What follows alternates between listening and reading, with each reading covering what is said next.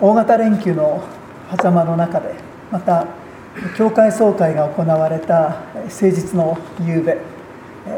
1年間で最も私たちにとってはこう緊張するそういう日に夕べに敬愛する兄弟姉妹の皆さんと一緒に礼拝ができますことを心から感謝をいたします、えー、私は聖学院という学校で、えー、教員をさせていただいておりまして今年で37年目になります。この4月から全校の生徒が毎朝行動に集まって礼拝をしてから一日を始める元通りの形になりました、まあ、男子校ですので930人の男の子たちとそして教員を合わせて約1000名この人たちがわずか15分間ですけれども5分間の間にわーっとこう入ってきてですね共に礼拝をします。メッセージは7分ということになっていてお祈りを入れて8分間で終わるようになっていますが私はチャップレンが週に1日お休みを取りますので、まあ、週に1回か2回詩式をさせていただいています、まあ、900人からの生徒たちがですね特に前の方には中学1年生の男の子たちが座るんですけどもまあ主の祈りが大きいこと大きいこと大きいことでですね本当にもう屈託もなく大きな声で賛美歌を歌って聖書を読んでそして主の祈りを唱えて一日が始まります。毎日15分ですけれどもこれが1年間で200回ということは約 50, 50時間になりますね。6年間で大体300時間ぐらいになるでしょうか。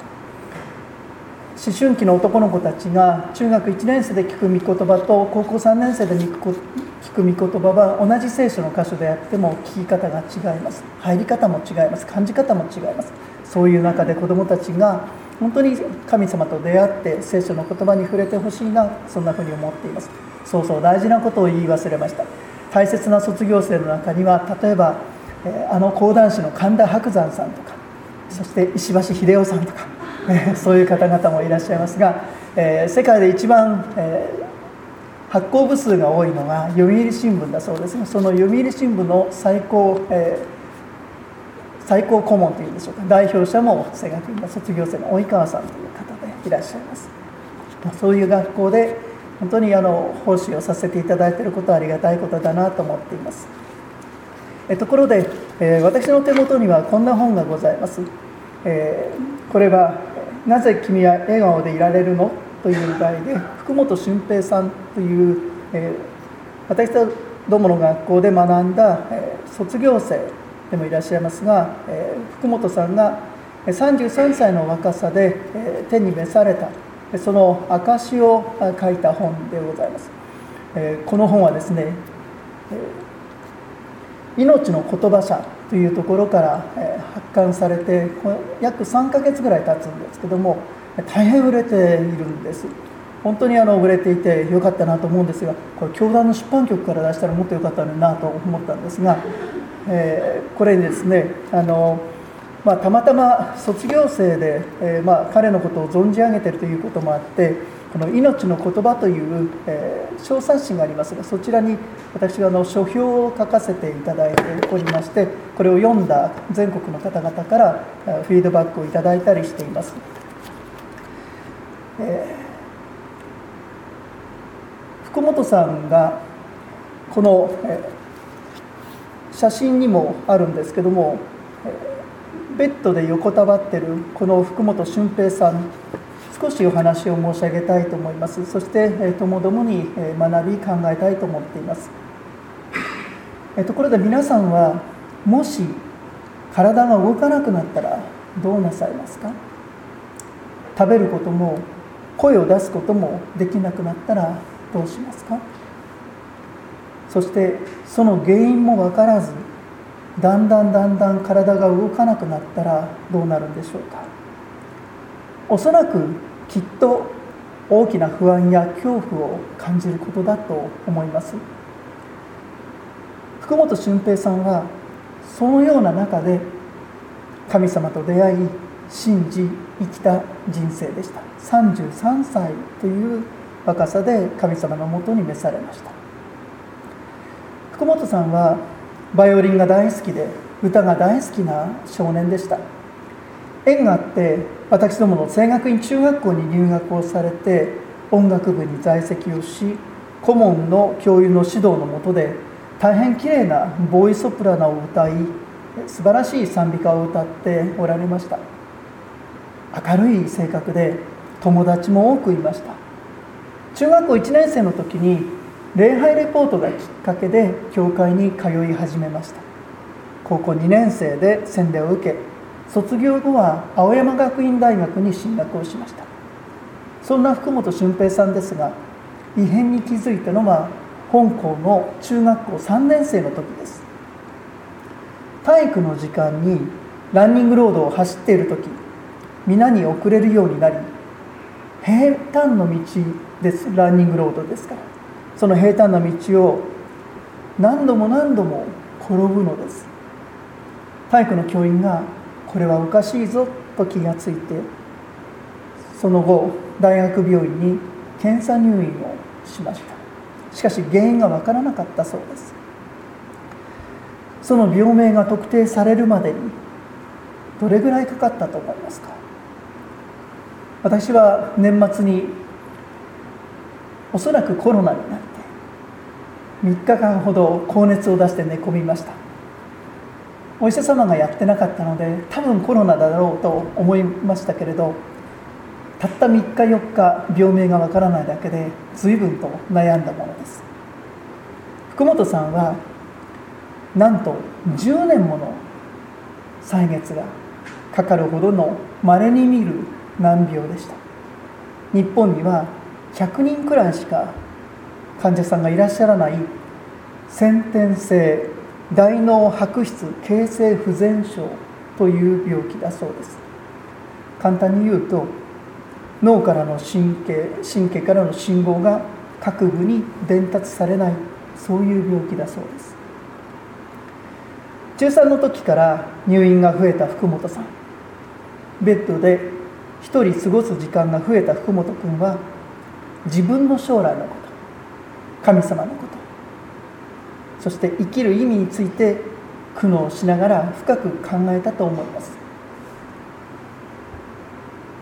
思春期の男子中学生高校生この子たちは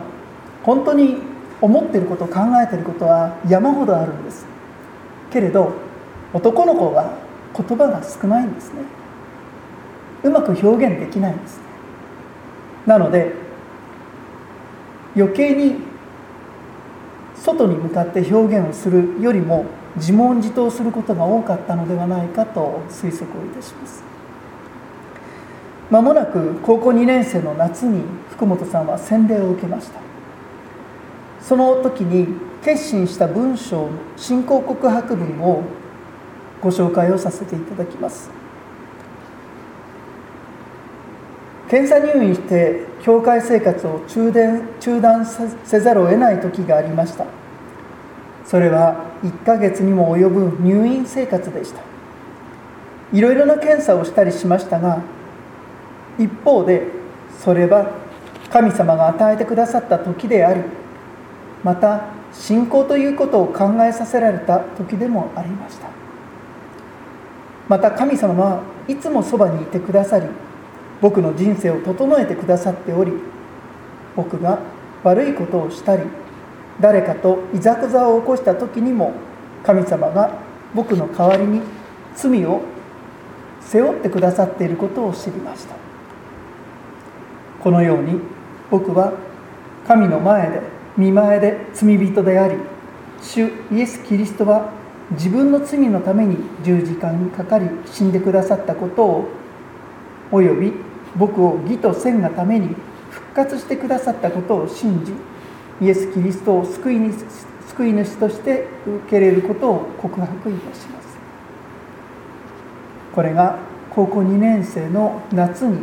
福本俊平さんが牧師先生に差し上げた信仰告白文だそうです。神様は自分の罪のために十字架にかかってくださった。そして死んでくださりそして救よみがえって救い主として自分はイエス様を受け入れるというふうに告白をされます福本さんは亡くなるまで召されるまでに人生でなんと31回も入院生活をされたのです。どれだけ繰り返し痛い思いをしどれだけの検査をしどれだけ注射などもされたかわからないです。患者である彼のところに看護師さんやお医者様はよくベッドのところに悩み相談にいらっしゃったんだそうです。なんか立場が逆ですよね。福本さん福本さんと話をすると周りの人たちがとても元気になる。笑顔で過ごされた彼の人柄は多くの方々を魅了しました。常に前向きで人を癒し人を大切にして過ごされた福本さんらしいなと思います。でもそんな福本さんは24時間ベッドで過ごし大学生になった頃にはいよいよ生きるために気管を切開をしました。それで声を失いました。そして生きるために胃に穴を開けて胃ろうをしました。声を出せず食べることもできないそんな難病です。治療方法もないのです。どれほどに不安になったことでしょう。死を考えることはきっとあったと思います。それなのになぜ笑顔でいられたのでしょうか？この本のタイトルには自分には笑顔しかできないと微笑む福本君のその写真と言葉が添えられています。彼をサポートする多くの人たちが労力と気遣いをしますがそれ以上に福本君に関わった誰もが何倍もの励ましと生きる力を与えられています。神様に少しでも役に立つことを考え誰に対しても笑顔で接した福本君は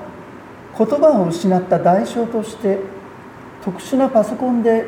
周りの人と会話をしました。31歳の時指の力さえも限界で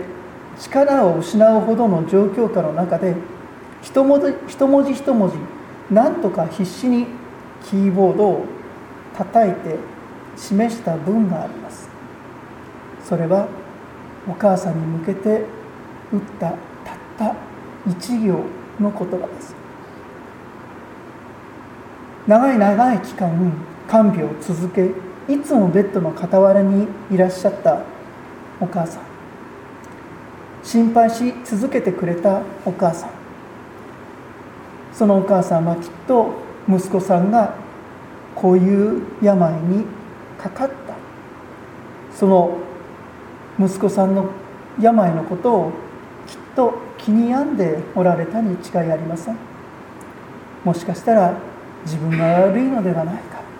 もしかしたら自分が産んだことが良くなかったのではないか。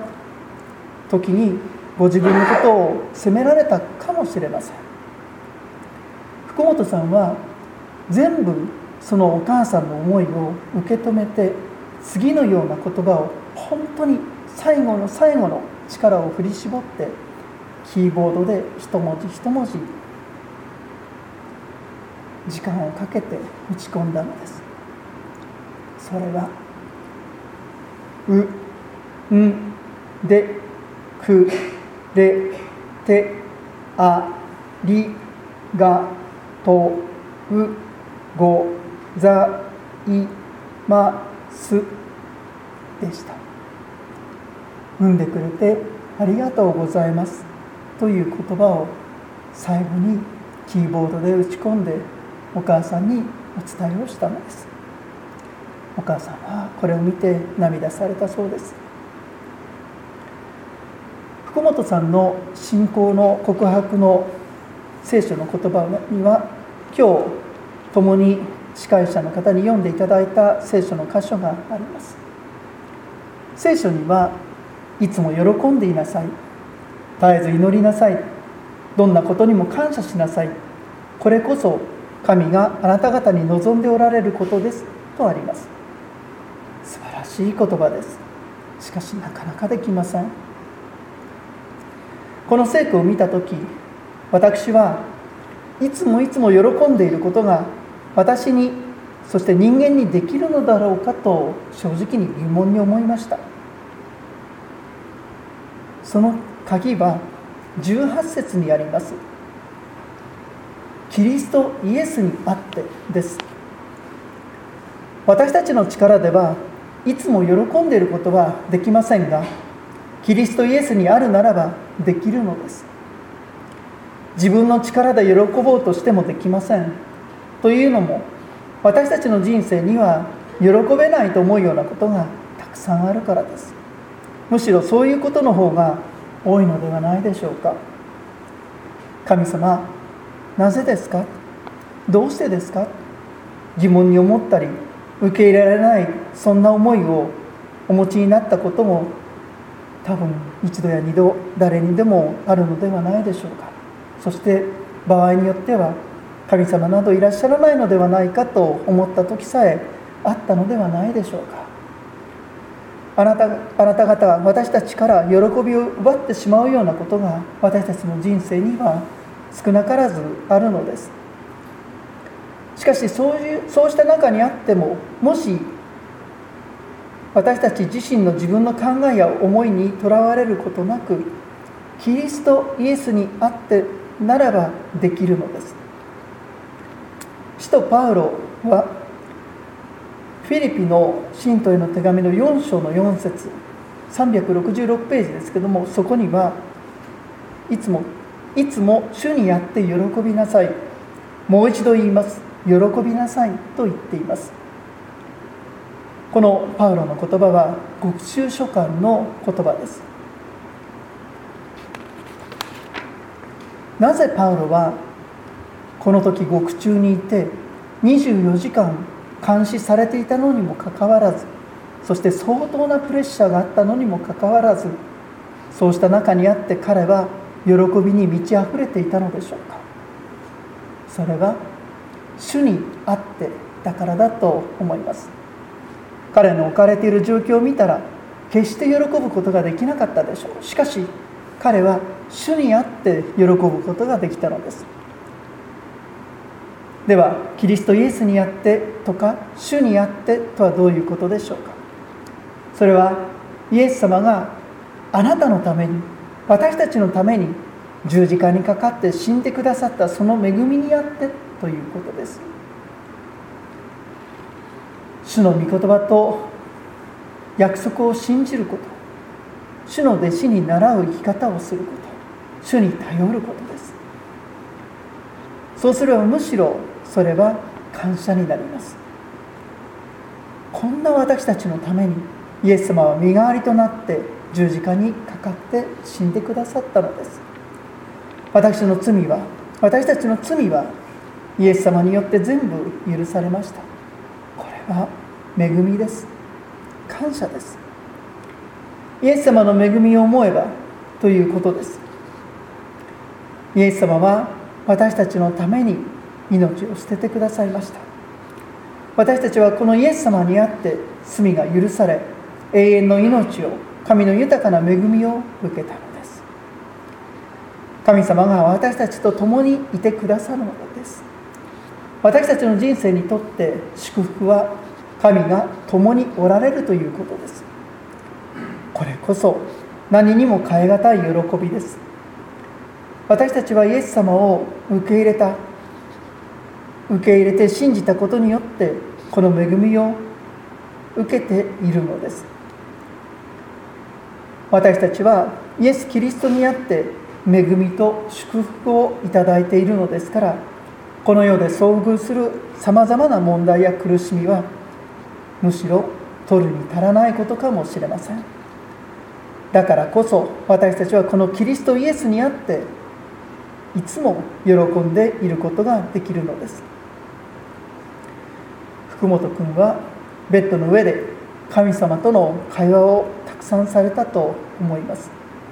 だから安心して笑顔でいられたのだと私は思います。産んでくれてありがとうございますと福本君は最後の言葉を記しました。私どもは十字架であがなってくださり感謝しますと告白したいと思います。祈りを捧げます。天の神様今夕はいつも喜んでいなさいとの御言葉から学ぶことが許されました。あなたは困難の中に幸いを与え勇気と希望を与えてくださいます。その十字架を見上げて喜んで生きることができますようにしてください。主の皆によって祈ります。アーメン。